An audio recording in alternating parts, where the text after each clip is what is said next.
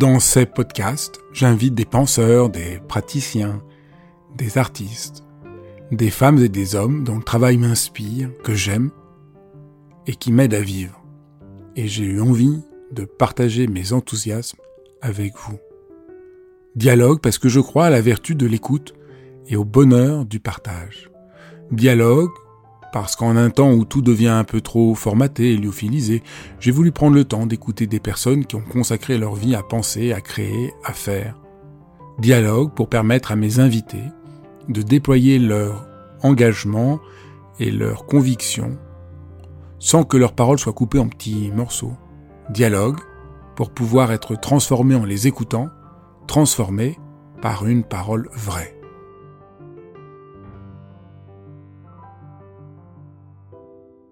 Bonjour, bienvenue dans Dialogue. Souvent, on nous dit euh, faut pas être dans le mental, faut revenir à son corps, ou au contraire, il faut réussir à penser davantage, que le corps dit la vérité, mais parfois, au contraire, le corps nous ment, que des fois les émotions c'est bien, mais des fois on a trop d'émotions. Tout ça est un peu confus, et euh, je viens de lire un livre extraordinaire, ce livre de Jean-Marc Benayem. Vraiment, c'est un livre très important. Ça fait longtemps que j'ai pas lu un livre qui est une sorte de quintessence de 40 ans euh, de travail et qui éclaire toutes ces questions d'une manière dont je n'avais jamais euh, entendu parler jusqu'alors. Vous allez voir, c'est lumineux, passionnant, stupéfiant, extraordinaire. Bonjour Jean-Marc. Bonjour Fabrice. Je suis très heureux de te recevoir pour euh, ton nouveau livre qui, est, euh, qui offre de, de, très vastes perspectives pour essayer de comprendre notre esprit et comment changer. Pour commencer, j'avais envie de partir d'une phrase que tu cites de Goethe, le plus grand bonheur de l'homme qui pense, c'est d'avoir étudié le connaissable et d'admirer paisiblement l'inconnaissable.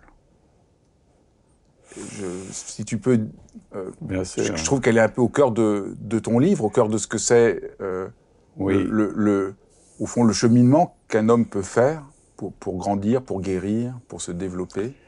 Bah, Goethe nous a donné le chemin, c'est-à-dire euh, nous devons admirer l'inconnaissable, alors que la plupart du temps, l'inconnaissable nous fait peur, parce qu'il n'est pas maîtrisé. On a envie souvent de, de planifier, de certitude, de trouver un chemin qui nous rassure, alors que la vie, non, on ne sait pas c'est de quoi sera fait demain, est-ce qu'on va continuer à m'aimer, est-ce qu'on me lâche, est-ce que j'ai un échec, je ne sais pas, c'est comme ça vient. Et lui, il dit, il faut admirer cette, cette non-maîtrise. Donc c'est exactement le chemin pour lequel, sur lequel on peut retrouver le plaisir de vivre. Ce qui est extraordinaire et, important dans, ton livre, c'est qu'il ne s'agit pas, comme on l'entend parfois, d'admirer paisiblement l'inconnaissable seulement, mais d'avoir étudié le connaissable. Et tu de proposer un autre modèle qui articule différents modes de présence euh, humaine pour sortir au fond euh, un peu de la dichotomie euh, il faut tout comprendre, être dans la raison. Non, il faut être dans l'intuition. Euh, non, il faut être dans le contrôle. Non, il faut juste lâcher prise. Tu montres, non, non, ça ne fonctionne pas comme ça. Qu'il y a trois modes, et on va peut-être les prendre l'un après l'autre. Peut-être tu peux décrire rapidement les trois modes. Bien sûr. Goethe dit, il sait bien déjà de travailler la connaissance. Donc, il fait référence au mode maîtrise, contrôle, réflexion, analyse. Et il nous faut cette étape-là, c'est un mode que nous avons pour essayer d'expliquer, de, rationaliser les choses. Nous avons l'autre mode qui est un mode où on est dans l'inconnaissable, c'est-à-dire je suis, je peux recevoir le nouveau, la nouveauté, l'inconnu, la création, puisque tout ce qui est créé est dans la non-maîtrise. Les artistes le connaissent, savent ce chemin. Donc il y a un mode sensible où il n'y a pas de maîtrise et c'est juste je ressens, et c'est là que le corps est présent, vivant. Il y a le mode maîtrise qui est le mental. J'analyse, je réfléchis, c'est utile, bien sûr. Et puis, pour passer d'un mode à l'autre, il y a le mode confusion au centre, qui vient mettre du trouble dans les certitudes pour que je puisse créer ou qui vient mettre du trouble dans un délire, euh, voilà, de façon à ce que je puisse de nouveau remaîtriser, avoir les pieds sur terre. Donc ce mode confusion est au centre et il sert de transition pour que un mode laisse la place à l'autre et il finit par équilibrer. Un peu comme si on était sur un vélo, voilà, et je vais à droite, euh, non, euh, un peu, mais pas trop. Je vais à gauche, euh, non, un peu. Ah, il faut les deux. Mais oui, il faut les deux pour qu'il y ait l'équilibre. Et le mode central, voilà, qui nous, qui nous rassure sur Ah, ça y est, j'ai trouvé l'équilibre. Et c'est vraiment ça l'être humain. Ça a l'air simple, mais c'est absolument, si, si je veux dire, assez génial comme manière de repenser. Donc on va, on va prenons d'abord le mode pensée, contrôle. Donc, en général, il y a un certain nombre de gens qui pensent que c'est le seul mode qui existe et qui dénient l'autre. Donc ça, on voit tous les gens qui pensent, euh, qui disent qu'ils sont juste cartésiens en général, ce qui n'a rien à voir avec Descartes, mais la seule chose qui compte, c'est de comprendre, rationaliser, euh, on met de côté les émotions, on pense que ça n'existe pas. De l'autre côté, on a ceux qui disent le mental, il faut laisser tomber le mental, il faut être juste dans la, dans, dans, la sensation. Toi, tu montes pas du tout. Il y a une place qui est juste et il y a une place qui est pas juste. Alors, peut-être on peut décrire ce, mode quand il est euh, sain Alors, effectivement, ces deux modes sont essentiels pour l'équilibre et souvent, mais même chez nous tous, bien sûr, il y a un déséquilibre, c'est-à-dire un des modes se dilate. Par exemple, si le mode maîtrise, qui est très bien, mais s'il augmente, c'est comme une charge que l'on porte. C'est comme un pull vert que l'on porte. Si j'en mets un, ça va. Si j'en mets quatre, je dis, mais c'est bien le pull vert. Oui, mais t'en as quatre. Tu crèves de chaud, tu peux. Donc finalement, l'élément qui était bien, quand il se dilate, il devient toxique. Par exemple, dans le mode maîtrise, ce qui devient toxique, c'est je veux tout contrôler, je veux tout, et ça augmente. Et, et puis, on arrive jusqu'au bout où on dit, oui, mais je peux pas tout maîtriser. Par exemple, l'avenir, je connais pas. Le passé, bah, on peut plus le remanier. Et donc la non-maîtrise arrive et je la supporte pas. Parce que le mode contrôle, il veut maîtriser, il veut analyser, il veut être sûr que le lendemain sera favorable. Donc quand il se dilate, il nous rend fous. Parce qu'il veut maîtriser l'immaîtrisable. Et c'est là que les phobies arrivent. C'est là que l'anxiété dite chronique apparaît. C'est là que j'ai peur et qu'il n'y a plus de mouvement parce que je suis dans le mental. Donc j'ai quitté le corps et il n'y a plus d'action possible. Dans l'autre mode, le mode sensoriel, celui où je perçois, si je suis artiste ou si j'ai envie de créer, si j'ai envie de ressentir, c'est très bien, évidemment, heureusement, il est basé sur les sens. C'est-à-dire, je ressens le fauteuil, je ressens le sol, je ressens l'espace, je ressens l'ambiance. C'est magnifique. Oui, mais si je ne fais que ressentir, ce mode se développe et petit à petit, il n'y a plus de raison. C'est-à-dire, il va vers le délire, voilà, vers quelque chose qui n'est plus à redescendre les pieds sur terre, euh, rééquilibre. Non, non, je délire, je délire, je vais de plus en plus dans du sensoriel. Ah, mais il me semble que je, je plane. Et finalement, il est toxique aussi puisqu'il fait venir des phénomènes complètement délirants qui seraient équilibrés par la maîtrise qui, elle, dit non mais c'est bon, redescends un peu, tu es un corps, voilà, tu réfléchis, analyses, et les deux peuvent se dilater et provoquer des pathologies psychiatriques assez graves.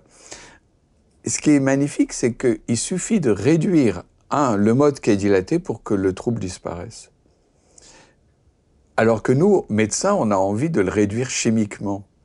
On dit, ben attends, on va vous calmer, monsieur ou madame. Je vais vous donner une drogue, je vais vous donner euh, de la morphine, je vais vous donner un anxiolytique. Mais non, le patient, il peut réduire ce mode et le symptôme disparaît. Tu veux d'autant plus parler de ça que tu as longtemps travaillé euh, à Ambroise Paré dans le service euh, antidouleur. Donc tu as vraiment travaillé avec des douleurs chroniques et donc tu peux vraiment montrer voilà, que, que, que, c'est pas juste des problèmes psychiques, mais même des problèmes, euh, enfin, entre, je sais pas ce que ça veut dire, trop ce que je viens de dire, mais. Euh... Alors, l'expérience montre qu'effectivement, j'ai travaillé des années dans un centre de traitement de la douleur pendant 30 ou 40 ans, et les collègues qui ne travaillent pas avec euh, cette modification des sens, des perceptions, n'avaient, et tous les médecins n'ont que ça euh, sous la main, c'est-à-dire le médicament pour calmer l'anxiété, pour calmer euh, l'insomnie, pour calmer les peurs, le stress, les phobies. Il n'avait pas d'autre. C'est pour ça que j'ai écrit ce livre en disant, mais vous les soignants, vous pourriez intervenir de façon à ce qu'un mode qui est trop dilaté puisse se réduire et voir si le patient, ben, de ce fait, retrouve l'équilibre, le sommeil, la tranquillité, le bien-être, avant de dire on va le faire d'une manière forcée chimiquement. Donc ce que tu dis aussi là, c'est il ne s'agit pas, devant un trouble ou un problème, de calmer la personne, ce que je dénonce moi toujours, parce que c'est un peu le seul, aujourd'hui c'est un peu l'injonction qu'il y a partout, on va vous calmer, on va gérer votre stress, pas du tout. Ce dont tu montres, c'est qu'il y a un déséquilibre qui est à la source du problème, et il faut aller à la source du problème pour rééquilibrer euh, ce, défaut de, de modalité de présence, au fond. Par exemple, hier, une jeune femme, trentaine d'années, dit On m'a découvert une petite euh, lésion dans le cerveau, j'ai très très peur qu'elle se développe et, que mon cerveau soit abîmé, détruit.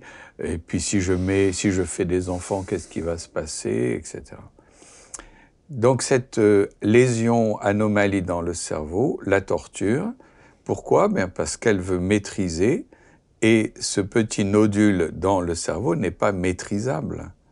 On ne sait pas est-ce qu'il va grandir, euh, diminuer, se développer, s'amplifier, créer un AVC, un, accident vasculaire Donc le fait qu'on lui ait annoncé ça, la, peur augmente puisque c'est pas maîtrisé. Et la position qui serait bien, ce serait qu'elle dise bah on verra.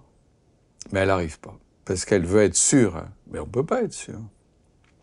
Alors elle fond en larmes elle a des crises d'angoisse, et là, devant moi, elle est comme euh, désespérée de ce problème qu'elle n'arrive pas à dépasser. Elle n'est pas bien, elle est angoissée, elle pleure, et nous, on est tranquille, bien sûr, parce qu'on dit il y a un chemin. On attend, j'attends, et je lui propose, est-ce que vous pouvez être plus dans le moment présent puisqu'elle se plaçait dans une anxiété anticipatoire c'est quoi mon avenir? Je dis, bon, on ne connaît pas. Hein. Donc revenez dans le présent, elle l'a fait, et petit à petit, ses larmes se sont arrêtées, son, son stress dans les épaules a relâché. Simplement, non pas parce que Madame détendez-vous, non, parce que elle a accepté de moins réfléchir, elle est plus présente dans ses muses, dans son corps, et elle accepte l'aléatoire, c'est-à-dire la non-maîtrise. Elle a trouvé le lieu où se placer pour que les problèmes puissent être mieux vécus. Donc ce qui est important de dire, c'est c'est pas par un effort de volonté qu'elle va mettre fin à sa volonté de tout comprendre, mais c'est en se plaçant expérientiellement, corporellement, sensiblement, donc en reprenant ce mode sensible que tu as décrit, qu'elle va changer sa position. Exactement. C'est-à-dire, effectivement, le chemin pour aller bien n'utilise pas la volonté, ni les efforts, ni la morale, ni la culpabilité, ni la raison. Ça ne passe pas du tout par là, parce que la personne a tout compris. C'est d'ailleurs euh, une collègue médecin également, donc elle a tout compris. Donc la raison ne sert à rien. Elle voit dix médecins qui lui disent Mais non, madame, ça va aller, mais elle n'entend pas, puisqu'elle n'est pas accessible par la raison, mais par les émotions. Donc on a travaillé pour qu'elle puisse ne plus maîtriser autant qu'elle maîtrise depuis des années, bien sûr, et rester présente là où c'est vivant, c'est-à-dire finalement revenir dans la vie, puisque la vie c'est ça. C'est il n'y a pas de maîtrise, je ne sais pas de quoi l'avenir sera fait, je ne peux pas savoir est-ce que mon corps va tenir la route, je ne sais rien de l'avenir. Je fais en sorte que ça se passe bien, mais je ne sais pas plus. Donc, donc finalement, quand on veut maîtriser, on sort de la vie. Est-ce qu'on peut peut-être euh, décrire un peu euh, ce mode, euh, ce mode pensée? Donc il, est, il, a la volonté d'anticiper, il se coupe du corps pour pouvoir penser, mais tout ça, ça peut être positif. Est-ce qu'on pourrait décrire quand le côté sain de, de, de, de cet aspect-là? Tous ces modes, ces, trois modes sont tout à fait physiologiques, nécessaires pour l'être humain. Par exemple, si on doit faire un travail, si on doit écrire un livre, si on doit euh, s'intéresser à une émission, à écouter, à regarder un film, à, écouter un professeur qui parle, on, est, on quitte le corps, puisque je suis que dans le cortex qui analyse, qui réfléchit, je suis absent à, à mes sensations. Je peux même être assis de manière inconfortable, je le sens plus, puisque je suis passionné par ce qui est en train de se dire. Et ça, c'est pas un problème. C'est un moment nécessaire. ça, c'est vraiment important de dire ça parce que complètement. souvent les gens ont tellement exagéré que le mental c'est mal. absolument. Non, il, a, il, a, il, a, il a sa place. Tu donnes ben l'exemple que je trouve très beau de l'enfant qui veut comprendre, qui pose des questions, en montrant que, heureusement. Heureusement. C'est-à-dire l'être humain n'a pas le choix.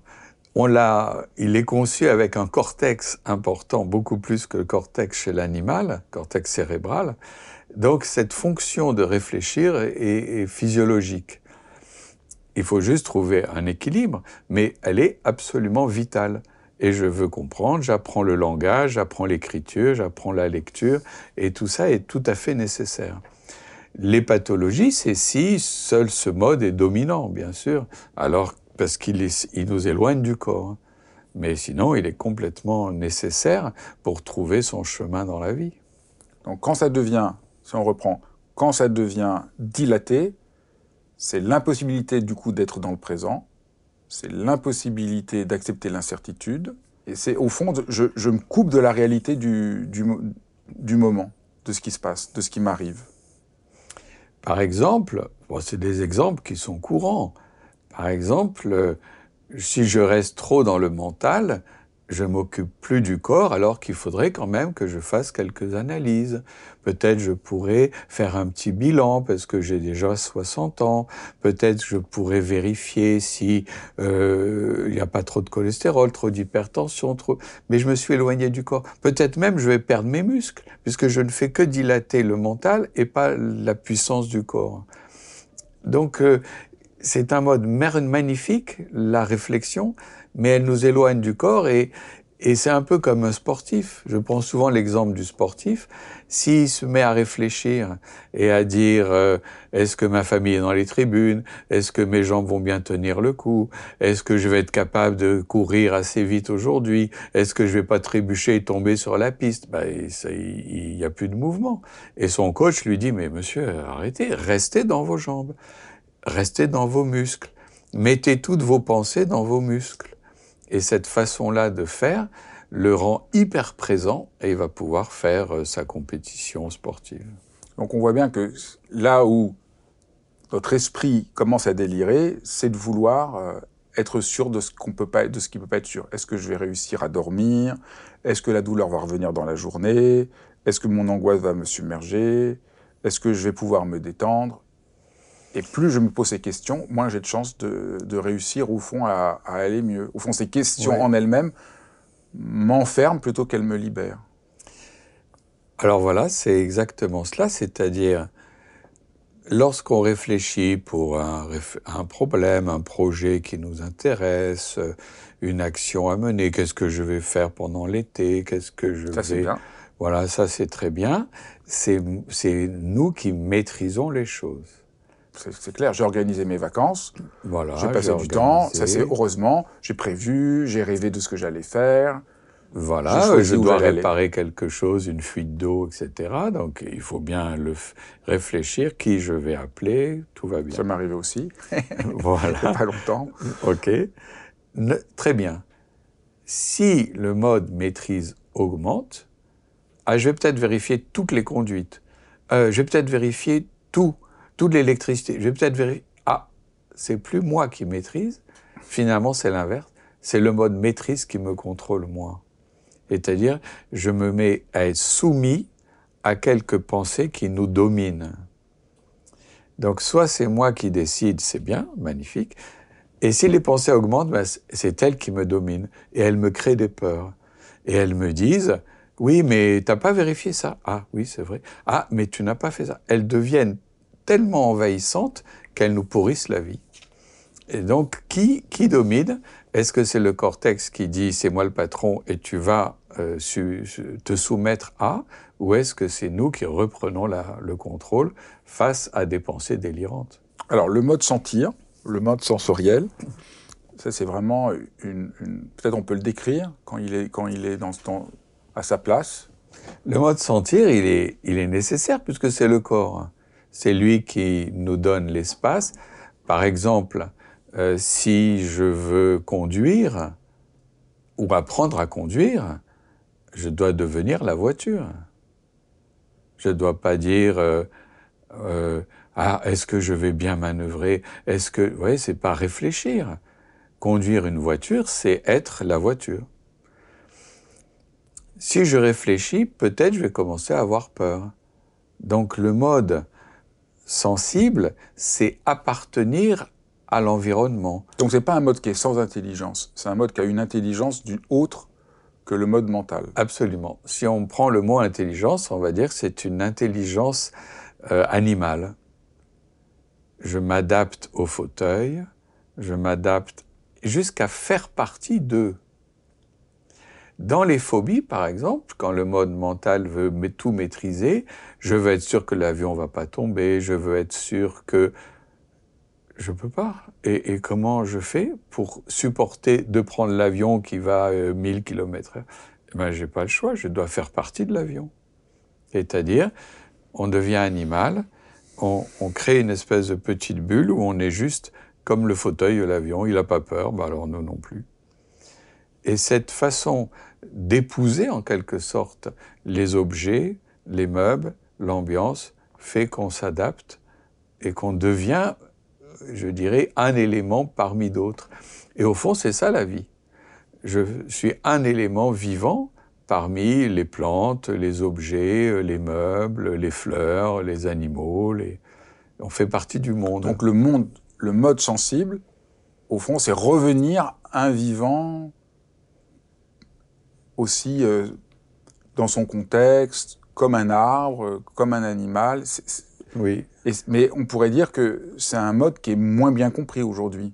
Dans notre société, euh, on parle un peu de la sensation et des sens, mais c'est assez pauvre par rapport au mode mental. Le mode mental, on le comprend assez bien, même si on voit pas très bien la logique, comment il, se dilate. Ça, c'est moins bien vu, mais c'est un mode qui est un peu compris.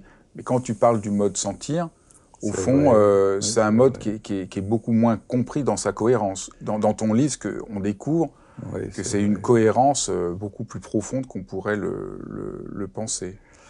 Alors c'est vrai qu'en Occident, en tout cas, le mode penser, analyser, s'est beaucoup développé et il est valorisé comme le mode essentiel. Alors que nous avons aussi la poésie, la peinture, l'art, le théâtre, la musique. Enfin, nous avons quantité d'éléments qui pourraient redonner de la place au mode sensoriel. Mais pour l'instant, en Occident, c'est le mode euh, analyse, maîtrise, voilà, qui est, qui est prédominant et qui est beaucoup plus prédominant que dans certaines cultures comme euh, en Inde ou bien peut-être au Japon ou en Chine. Voilà des modes où l'on est plus avec le corps, plus présent physiquement, plus avec la nature, plus avec euh, l'atmosphère ambiante. Mais c'est comme ça. En Occident, ce mode maîtrise est tellement intellect, on pourrait dire, mode intellect est tellement dilaté qu'il a pris la place, voilà, toute la place et un peu négligé le mode sensoriel, alors qu'il est, essentiel pour trouver notre place dans la vie. C'est important de rappeler, comme tu parles de l'Orient, tous les arts martiaux euh, qu'il y a, euh, Bien tout, tout, tout, ce savoir, c'est vraiment cette sorte, d'intelligence des sens cette intelligence corporelle avec laquelle ils sont familiers et, dont nous sommes un peu coupés, puisqu'au fond, le rapport au corps que nous avons, il est souvent très instrumental et pas euh, ce dont tu parles là, c'est vraiment euh, la dimension euh, d'ancrage. Depuis une dizaine d'années ou une vingtaine d'années, en Occident, j'imagine en France certainement, mais peut-être dans d'autres pays occidentaux, se développent des pratiques d'Extrême-Orient, c'est-à-dire la méditation ou le yoga. pourquoi? Ben Parce que ça nous manque, parce qu'on avait besoin de trouver cette sensorialité, de développer cette sensorialité euh, que l'intellect bloquait. Et en quelque sorte, pourquoi les gens ils aiment bien le Reiki, ils aiment bien le Tai Chi, ils aiment bien ben Parce que ça équilibre par rapport à l'intellect qui, lui, voulait faire le patron et dire c'est nous, on a, c'est grâce à nous qu'on a découvert, euh, c'est vrai, des principes mathématiques, des principes euh, médicaux, des médicaments, des... donc il dit c'est, c'est moi le chef. Et il dit mais, nous on est un corps. C'est un peu, euh, un peu comme, je dirais, le soin, c'est-à-dire si on considère la personne comme juste un corps, voilà, comme ça, et on va en quelque sorte pas entrer en relation avec, alors que chaque être humain est singulier. Et dans le soin, c'est la même chose. Si nous faisons des protocoles figés, c'est donc bien la raison, la maîtrise, le protocole qui domine. Et dès qu'on s'approche de la personne, qu'on discute, on fait connaissance, on découvre sa singularité, son originalité, et on dit ah ben oui non le protocole il va pas convenir, il n'est pas ciblé sur cette personnalité. Donc nous avons besoin tous de faire connaissance de façon à pouvoir vraiment faire un travail qui soit adapté à la personne. Et j'imagine que les institutrices, les profs à l'école doivent faire pareil si on faisait un cours comme ça pour tout le monde, non. Il faut s'adapter à chaque enfant, chaque étudiant, et lui parler jusqu'à ce qu'il entende, qu'il comprenne, qu'il se sente aussi présent là physiquement et pas juste un cerveau qui accumule. Il a une sensibilité, et dès que cette sensibilité est, contactée, hop, la personne intègre le savoir. Le troisième mode, c'est un peu plus surprenant, euh, c'est le mode confusion. Alors, en quoi ce mode est nécessaire? En quoi il nous permet de passer de l'un à l'autre? Ce mode confusion, il est tout à fait troublant, mais en même temps, il est d'une grande banalité. Par exemple, si on est ou un enfant est euh, en train de regarder un film, ou, ou même nous en train de lire un livre, il faut bien que l'on trouble l'intellect ou plutôt, voilà, ou la sensation plutôt, pour pouvoir réfléchir, analyser. Et le transfert, c'est brouiller quelque chose pour laisser la place à l'autre. Je ne veux pas ressentir mon corps parce que je suis en train de réfléchir. Donc c'est bien. Et si le corps revient, non, j'ai dit non. Et je mets de la confusion, de l'engourdissement dans le corps pour que l'intellect puisse. Cela est utilisé au bloc opératoire. Si on dit à une personne, vous pouvez vous imaginer en train de vous promener sur la plage, euh, oui, d'accord. Hop, elle quitte son corps, elle est, voilà, dans des images qui lui viennent, et le corps s'engourdit vraiment, tellement que la personne dit, euh, le soin est terminé, parce que j'ai rien senti. Donc, euh, la confusion peut se mettre dans un mode ou dans l'autre, de façon à ce que la personne soit plus libre de faire ce qu'elle a à faire et de se détacher. Lorsque le mode confusion augmente d'une manière importante, eh bien, on retrouve des pathologies psychiatriques comme dans l'autisme, par exemple, où la personne, l'enfant, est immobilisé dans la confusion et on lui parle, il n'entend pas, on lui demande d'analyser, il n'analyse pas, c'est donc tout à fait un mode qui existe déjà, évidemment, voilà, qu'on commence à bien identifier. Et depuis que on s'est aperçu que l'enfant, en fait, il est presque entre guillemets normal, c'est juste qu'il est bloqué dans un mode. Et depuis que ça a été entendu, perçu, alors les soignants, les psychologues, les mamans, les papas interviennent pour sortir de cette confusion en tapotant voilà un bras, une épaule, pour que la personne se remette à ressentir quelque chose. On lui parle, on lui fait entendre une musique, on, hop, on le bouge un peu, on lui met de l'eau froide, et petit à petit, l'enfant retrouve les sensations du corps, ou bien retrouve l'analyse. Il faut qu'il quitte cette confusion dans laquelle il s'était installé pour des raisons parfois génétiques ou parfois euh, héréditaires, oui, sans doute. Maintenant qu'on a vu un peu les trois modes, on va voir comment euh, travailler à partir de là pour euh, et donc comment on fait euh, pour essayer de déjà d'articuler, d'équilibrer les trois modes. Au fond, ce que tu proposes, c'est la, disons, un des aspects un peu, si j'ose dire, un peu révolutionnaire de ton, de ton livre et de ton propos, c'est encore une fois qu'il ne s'agit pas de condamner un État, mais de les rééquilibrer et trouver un équilibre entre les, entre les trois. Et, et, tu donnes l'image d'une ligne, peut-être on peut essayer de... Oui. Comme nous sommes en Occident et que le mode maîtrise intellect est particulièrement développé, la plupart des pathologies que l'on peut voir, la plupart, les plus nombreuses disons, proviennent de la dilatation du mode intellect. Et donc les pathologies apparaissent parce que je veux être sûr que je veux maîtriser même l'immaîtrisable. On pourrait même dire que ça c'est le beaucoup du stress, mais aussi le burn-out, qui est vraiment la volonté de tout ça vient d'une sorte sans s'en rendre compte, il y a une sorte de, dilatation du mode contrôle. Exactement. Et il faut aussi ajouter que cette envie d'utiliser au maximum le mode contrôle, en fait, vient quand même de l'enfance.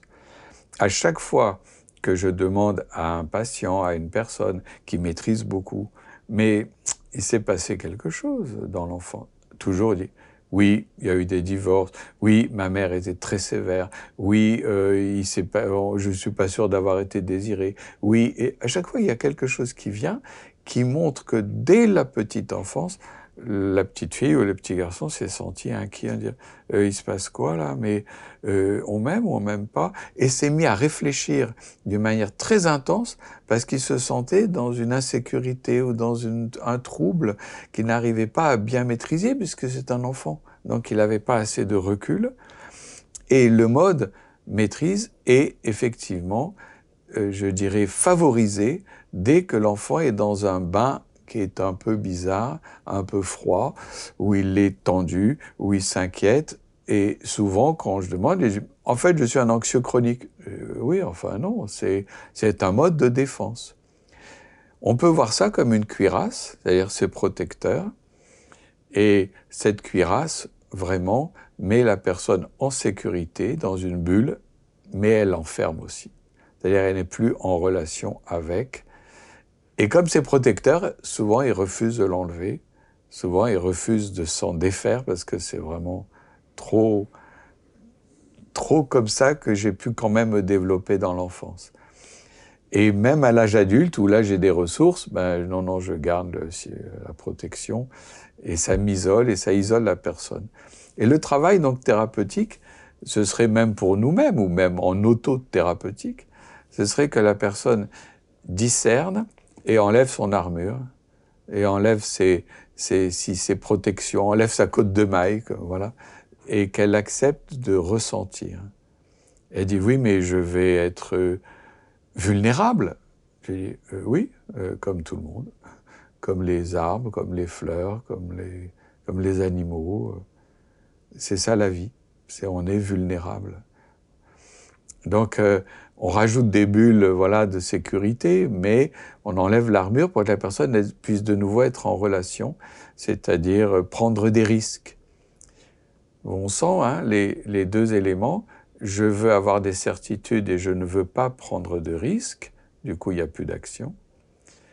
Et pour que l'action revienne, il faut accepter de prendre des risques, c'est-à-dire je peux échouer. C'est comme jouer aux cartes, je leur dis. Si vous dites je veux gagner, ben, personne ne va vous accepter. Et si vous dites oh, ok, je peux gagner, je peux perdre, je m'en fiche, j'aime bien jouer avec vous, ah ok, on y va. C'est-à-dire on gagne, on perd, on gagne, on perd, on s'en fiche, on joue. C'est-à-dire qu'il faut retrouver que la vie c'est un jeu. Comment on fait? Donc au fond, ce, que, ce dont tu parles, c'est de retrouver de la fluidité entre ces différents modes. Oui. On pourrait dire que c'est donc s'il y a une ligne de temps en temps, on est trop d'un côté, de temps en temps, on est trop de l'autre. Donc, il faut réussir à les équilibrer. Mais c'est aussi une manière, ce dont tu, tu parles, c'est quand tu parles du jeu, c'est qu'il faut apprendre à avoir une certaine fluidité. Oui. Alors, c'est ça, on peut voir ça effectivement comme une ligne. Aux deux extrêmes de la ligne, il y a le mode maîtrise, à l'autre extrême, il y a le mode sensible, et il faut que la personne soit à l'aise pour circuler librement. Il y en a qui veulent rester dans le mode maîtrise en disant non, non, c'est ma place, c'est ma défense, et laissez-moi tranquille. Mais souvent, on voit pas d'autre solution. Et, et souvent, pas, souvent voilà. on est pris dans le mode de maîtrise, Ah, ben oui, parce qu'on On est dominé, puisqu'on veut. euh, bien sûr. Et en fait, et c'est intéressant ce que, ce que ce que tu dis est intéressant parce que on nous dit par rapport à la maîtrise qu'il faudrait réussir à mieux gérer son stress. Donc on voit qu'on nous dit d'augmenter la maîtrise par rapport à la maîtrise qui nous rend malade. Oui. Et donc au fond, euh, c'est pas de cet ordre-là. C'est justement ça qui, c'est pour ça que ça ne fonctionne pas. Et on parle beaucoup aussi de ce fameux lâcher prise, qui, qui est formulé curieusement, puisque pour être à l'aise dans la vie, je dois avoir prise sur le fauteuil, sur l'espace, sur euh, l'environnement. Et on dit, tu dois lâcher prise. Mais alors je vais flotter, je vais être dans une angoisse terrible. Non, il faut lâcher le trop de, de volonté, de raisonnement, voilà. Et au contraire, je change, j'ai prise sur, ça y est, ça respire, voilà, ça y est, ah, ça y est, je ressens le sol sous mes pieds. Donc, euh, les exercices pour lâcher le, trop de contrôle, c'est ça, c'est pas lâcher prise vraiment, c'est lâcher trop de maîtrise. Les exercices, c'est comment je vais rejoindre le mode sensible. Alors, on, on propose à la personne, ou elle peut le faire elle-même, de retrouver son corps. C'est-à-dire, elle retrouve les bras, les jambes, son cœur, ses poumons, sa peau, le contact avec le fauteuil. Elle redevient animal, puisque l'animal, il, il ressent pour éviter un prédateur, pour est-ce que je suis en sécurité, est-ce que je peux m'endormir, est-ce que... Et quand on propose cet exercice, il y a des personnes qui disent Mais ça fait des années que j'ai pas et me sentir aussi bien. Des années, vraiment? On a l'impression que c'est exagéré, mais en fait, non. Ils étaient restés là, ils s'étaient un peu approchés, mais pas plus. Et accompagnés par quelqu'un qui, qui les oriente, qui les guide, qui, voilà, qui est bienveillant, bien sûr, il arrive qu'ils qu'ils rejoignent ce mode et qu'ils le trouvent tellement agréable qu'ils ont envie, voilà, de le refréquenter, si je puis dire. Et on les ramène dans la maîtrise. Et moi, je joue avec ça. Je dis, c'est bien, maintenant vous pouvez maîtriser de nouveau, réfléchir beaucoup. Oui, très bien. Maintenant, vous pouvez lâcher. Oui. Et retrouver vos bras, vos jambes. Ah oui, d'accord, ça y est, j'y suis. Et en, et en faisant ces allers-retours fréquents, effectivement, la fluidité se rétablit entre les deux modes. C'est vraiment, c'est c'est lumineux. Quand j'enseigne la méditation, je suis souvent frappé d'un problème, c'est que les gens euh, comprennent la méditation juste comme un mode de maîtrise. Ah oui. Oui, parce qu'ils veulent, ils veulent maîtriser, contrôler. Donc c'est pour ça qu'on parle de gérer son stress, de pleine conscience. Oui. qui- qui- qui- Alors qu'en réalité, euh, il faut trouver l'équilibre entre les deux. C'est pas juste sensible, mais c'est pas juste maîtrise. C'est comme tu dis sur le fauteuil. On, on a appui et en même temps quelque chose euh, s'ouvre, se détend, on fait confiance. Et je trouve que ton analyse permet vraiment de comprendre la clé de ce qu'est la méditation et pourquoi euh, il y a tant de, de- de malentendus et de mécompréhensions aujourd'hui. Parce que je parle de ça parce que je, je connais ça, mais on voit à quel point ton, ton analyse s'applique euh, Oui. dans tous les champs. Il y a un autre point euh, que je trouve euh, très éclairant pour comprendre comment articuler les différents modes, c'est d'arriver à comprendre comment il y a de la dissociation et comment le travail, c'est d'une forme de réintégration. Peut-être on peut essayer d'expliquer qu'est-ce que c'est la dissociation, qui est d'abord, euh, tu l'expliques, un terme Oui. de psychiatrie, et pourquoi ça permet de comprendre quelque chose du fonctionnement de notre esprit, de nos, nos problèmes. Le- la dissociation qu'on critique, bien sûr, comme euh, quelque chose de toxique, en fait, elle est nécessaire. Si je suis en train de lire, de réfléchir, je quitte le corps. Donc on peut dire, ah, il est dissocié du corps, transitoirement, bien sûr. Et de nouveau, la dissociation devient pathologique quand cette euh, dissociation se prolonge. Euh, Sinon, elle est tout à fait bénéfique. Pareil, si je dis, attends, euh, laisse-moi tranquille, il faut que je dessine, il faut que je, je crée, il faut que je fasse une toile, et je veux du silence, et je veux pas qu'on me parle, parce que sinon c'est l'intellect qui va se réveiller, et l'artiste reste devant sa toile vide, pendant des heures, des jours parfois, des semaines parfois. Et dans cette sorte de transe curieuse, où il y a plus de mots, plus de langage, plus de réflexion, c'est que du, sensoriel, elle attend qu'une inspiration lui vienne. Et, et c'est comme ça que, hop, un beau jour, elle dit, mais qu'est-ce que tu as fait euh? Et on est sidéré parce que il n'y a pas, comment on va dire, quelque chose de forcément organisé, euh, chiffré. Non, c'est quelque chose qui vient comme ça, une puissance. Et c'est ça euh, vers quoi on amène les patients, c'est ou les sujets ou soi-même, c'est-à-dire comment on se déplace. Voilà. Mais ai-je bien répondu à, la question? Je ne sais plus. Si, si. Voix, ok. Mais comment Non, oui. Mais comment se, se met en place? Donc la dissociation, quand elle est peut-être quand elle est exagérée, c'est dans le stress post-traumatique, par exemple. Je suis complètement coupé oui. de, ce qui, de, de, de, ce que je vis, euh, quand, quand, dans, dans, certaines maladies psychiques. Euh, mais au quotidien, souvent, ce qui se passe, c'est qu'il y a une dissociation. Je suis coupé d'une partie de moi-même, je suis coupé d'une partie de mon, mon expérience. Euh, tu analyses ça, euh, euh, il y a des émotions dans lesquelles je me suis dissocié ou, ou, ou, que je m'identifie trop. L'être humain, pour être complet, c'est compliqué. Parce qu'il est tellement formaté par son éducation, il y a des territoire qu'il n'ose pas explorer parce qu'on l'a pas incité à, parce que j'imite les parents ou j'imite les grands-parents. On a en fait un éventail immense de possibilités qui est réduit par l'éducation, par l'influence de l'environnement, par la culture. Et il faut vraiment avoir une liberté phénoménale pour pouvoir réouvrir la perception et l'élargir avec toutes nos capacités qui sont immenses. C'est donc vraiment un conditionnement. L'exercice, voilà, ce serait ça.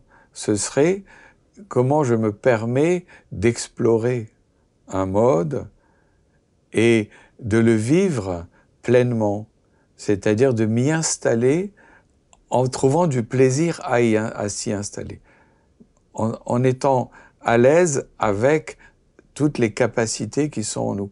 Ça veut dire qu'il faut aussi arriver à prendre confiance et ressentir que je, tente des expériences, on va voir, je visite tel endroit, euh, je vois des personnes qui ont du mal à apprendre l'anglais, alors que d'autres me disent non, pour moi c'est facile.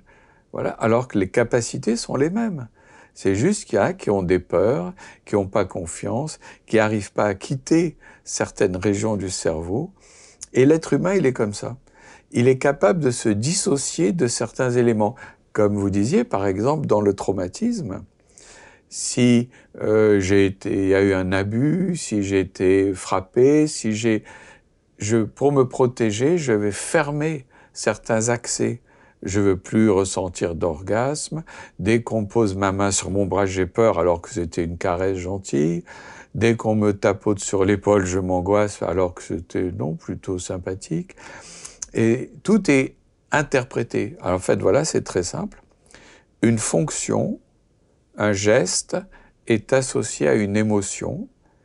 Et si cette émotion est négative, ce geste ou cette fonction ou cet organe du corps devient à bannir. Je me dissocie d'une zone de mon corps ou même d'une pensée parce qu'il s'est associé à cela quelque chose euh, de négatif. Je n'aime plus mon ventre, mais il me fait trop mal. Je n'aime pas euh, mon dos parce qu'il me fait des douleurs. Euh, je n'aime pas euh, telle partie du corps parce qu'elle s'est déjà abîmée plusieurs fois et ça crée des phénomènes dissociatifs et cela peut être pareil avec je n'aime pas telle émotion parce qu'elle me rappelle un trauma, ça me rappelle ma mère qui, ça me rappelle euh, mon frère qui. Voilà, des traumas qui font que je suis capable de me dissocier et le travail pour réassocier, ce serait soi-même de coller quelque chose de positif sur un organe. Monsieur, madame, est-ce que vous pouvez aimer vos pieds? Est-ce que vous pouvez? Non. Comment non? Mais non, ils m'ont créé plein de problèmes. Oui, mais il faut les aimer, ils sont très bien. Est-ce que vous pouvez aimer votre ventre, votre cœur? Euh, Non, parce que il m'a fait des problèmes, des coronaires. Oui, mais il faut l'aimer, il souffre. Il faut l'aider et l'aimer pour euh, que la tension diminue, reprendre confiance, pour retrouver du plaisir à vivre.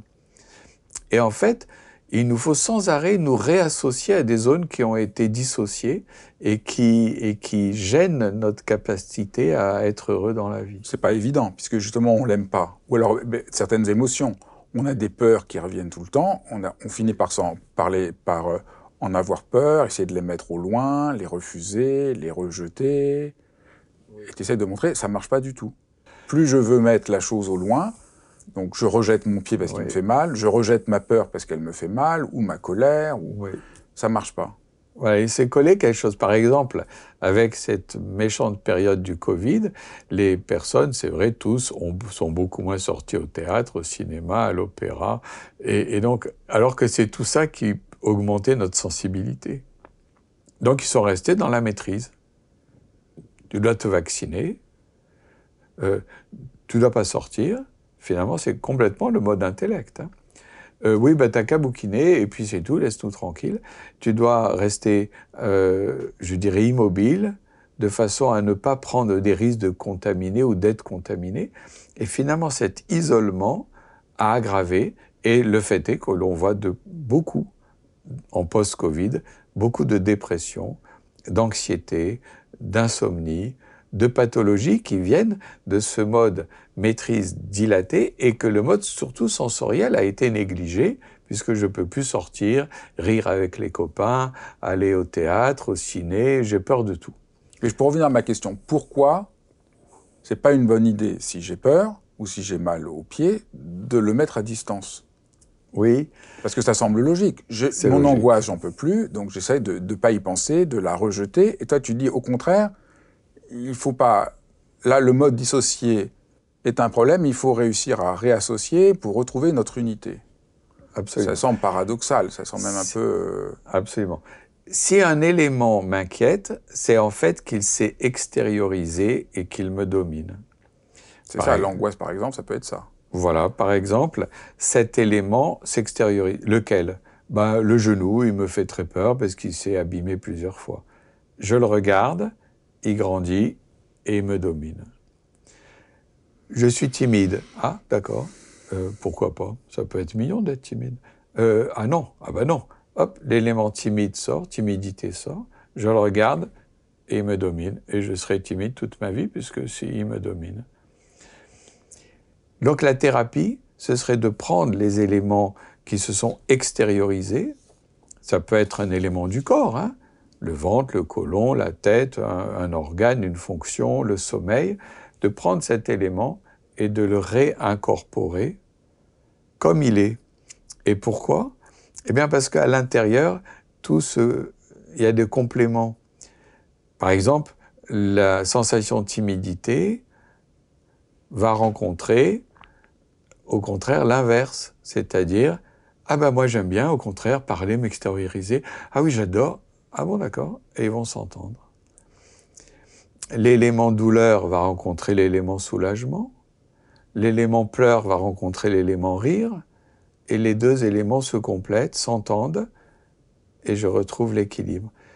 Si l'élément, euh, je dirais, rire sort, ben, on va me trouver idiot, je ris tout le temps. On va dire, mais t'es bizarre, pourquoi tu ris tout le temps? Oui, on va dire, ça va pas. Alors pourtant, on va dire, mais si, c'est bien. Ah ben non, euh, voilà. Si, si l'élément parler sort, ben on va dire, ben il a une logorée celui-là, il, il, nous saoule. Il faut lui aussi le réintégrer. Et si l'élément ne pas parler sort, ah ben non, ça va pas non plus. Donc il faut tout réincorporer pour que tous les éléments puissent être moins dilatés puisqu'ils sont dedans et ils s'entendent avec un autre d'autres éléments qui leur donnent la mesure. Bon là, c'est vraiment euh, un des points, je trouve, capital du livre pour ceux qui connaissent pas du tout ce, ton travail, c'est peut-être un des aspects les plus, les plus surprenants, puisque vraiment, euh, on pense pas du tout comme ça d'habitude. On, on, on, veut juste prendre le, le problème et s'en débarrasser, trouver une solution. Oui. On veut voir, on veut à la rigueur voir un thérapeute qui va effacer le problème, nous libérer du problème, enlever le problème, Notre société ne cesse de nous parler des techniques qu'il faut faire pour se débarrasser du problème. Tout le monde, au fond, un peu vend ça. Vrai. Et toi, tu proposes un truc complètement, euh, radicalement différent, en montrant que plus je me débarrasse du problème, plus je, je solidifie le problème, et que la solution, c'est complètement autre chose. C'est au fond dissoudre le problème euh, en le réintégrant, lui redonner, euh, lui redonner place. Oui. Alors ça, vraiment, je suis d'accord. C'est vraiment un élément important, moi aussi, qui me prend, que j'ai à cœur, puisque le réflexe que nous avons, c'est de se débarrasser d'un élément qui nous paraît toxique et qui est toxique, alors que c'est en le réintégrant qu'il ne sera plus toxique. Et toutes les pathologies qu'on voit qui s'aggravent proviennent de ce que la personne veut se débarrasser de cet élément. En disant, eh ben, euh, mon côlon est sensible, oui, enlevez-le-moi. Euh, mon genou, euh, eh ben, enlevez, mettez un genou en métal à la place. Mon épaule me fait mal, opérez-la. Il n'y a, toutes les pathologies, c'est débarrassez-moi de quelque chose voilà, qui n'est pas parfait, qui ne fonctionne pas comme je voudrais. Et si vous m'en débarrassez, je serai guéri. En fait, pas du tout. Puisque la thérapie, c'est pas de se débarrasser. De ce fait, je vois des patients à qui on a enlevé des lambeaux de peau parce qu'ils avaient trop de fourmillements après un zona. Ben, ils ont toujours les fourmillements parce que c'était plus dans la peau, c'était dans le, dans le cerveau qu'il y avait des zones irritées des personnes à qui on a enlevé des morceaux d'organes, de côlon, des morceaux d'œsophage, d'estomac. C'est impressionnant. L'idée, comme vous avez dit, qui est je veux enlever quelque chose et je guérirai. Alors que la thérapie, c'est exactement l'inverse. on voit ça, mais aussi pour les émotions. Là, tu parles des organes, mais pour les émotions, c'est quand même vraiment frappant, parce que là, c'est encore plus, peut-être encore plus frappant. Vouloir se débarrasser de la peur, de la timidité, de la colère, de, de la gêne. Euh, plus on veut le faire, moins euh, ça. Ah, bah oui, puisque c'est un élément. Plus je veux m'en défaire, et plus il me domine, puisque je l'ai extériorisé. Et plus je le regarde, plus je le critique, plus il m'agace, et plus il prend pouvoir sur moi. Pour le réintégrer, je dois prendre appui sur le mode sensible. Voilà, c'est. C'est ça. C'est comme comment je fais pour le réintégrer? Exactement. Il y a plusieurs possibilités d'exercice. On peut le voir comme un élément extériorisé qu'il faut avaler, manger, digérer, absorber, comme quelque chose vraiment hein, qui est parti, voilà, et que je dois, une peur, voilà, que je dois assimiler, que je dois. Euh, d'ailleurs, on nous dit ça dans la vie. On nous dit ah, t'as pas digéré cette situation. Voilà, ça. C'est ça qu'il s'agit de faire. Voilà. Comprendre les trois modes que tu présentes, c'est une manière d'apprendre à digérer ce qui autrement euh, reste indigérable. Voilà. Par exemple, s'il y a un deuil, c'est douloureux. Et je regarde ce deuil et j'y pense tout le temps et je le trouve inacceptable. Et pourquoi cet ami m'a quitté si tôt Et pourquoi j'ai perdu? Et je ne pense qu'à ça. Ou bien un accident qui est arrivé à quelqu'un de proche et j'y repense. Et la seule solution thérapeutique, c'est, comme on dit, de digérer, c'est-à-dire de réabsorber, puisque je n'ai pas d'action possible. Et tant que je suis dominé, j'ai plus de plaisir à vivre. Donc on voit bien que là aussi, ça va à l'encontre de ce qu'on dit, puisqu'on dit le deuil, il faut faire son deuil, il faut passer à autre chose. Il ne s'agit pas du tout de passer à autre chose, il s'agit d'intégrer le deuil pour retrouver le mouvement de la vie. Voilà, il fait partie de nous. C'est complètement... Euh, c'est pour ça que L'impulsion, c'est d'expulser, alors que la thérapie, c'est d'incorporer. Et je trouve que c'est vraiment euh, un grand renversement que, que tu proposes. Oui, oui c'est pour ça que les consultations sont remplies d'un traitement de la douleur, c'est parce qu'on fait l'inverse. On a tendance à vouloir faire l'inverse. C'est vrai. Ben, merci infiniment. Et je, vraiment, euh, j'encourage tout le monde euh, à, à, lire ton livre et découvrir cette toute autre approche du, du, de notre de notre humanité au fond. C'est une autre approche de notre humanité que tu nous invites à découvrir. Merci. Merci, merci beaucoup Fabrice. Merci d'avoir suivi cet épisode de dialogue. N'hésitez pas à partager, mettre vos commentaires, des pouces, des cœurs, des fleurs, ce que vous voulez. Merci infiniment et je vous dis à très bientôt pour un nouvel épisode.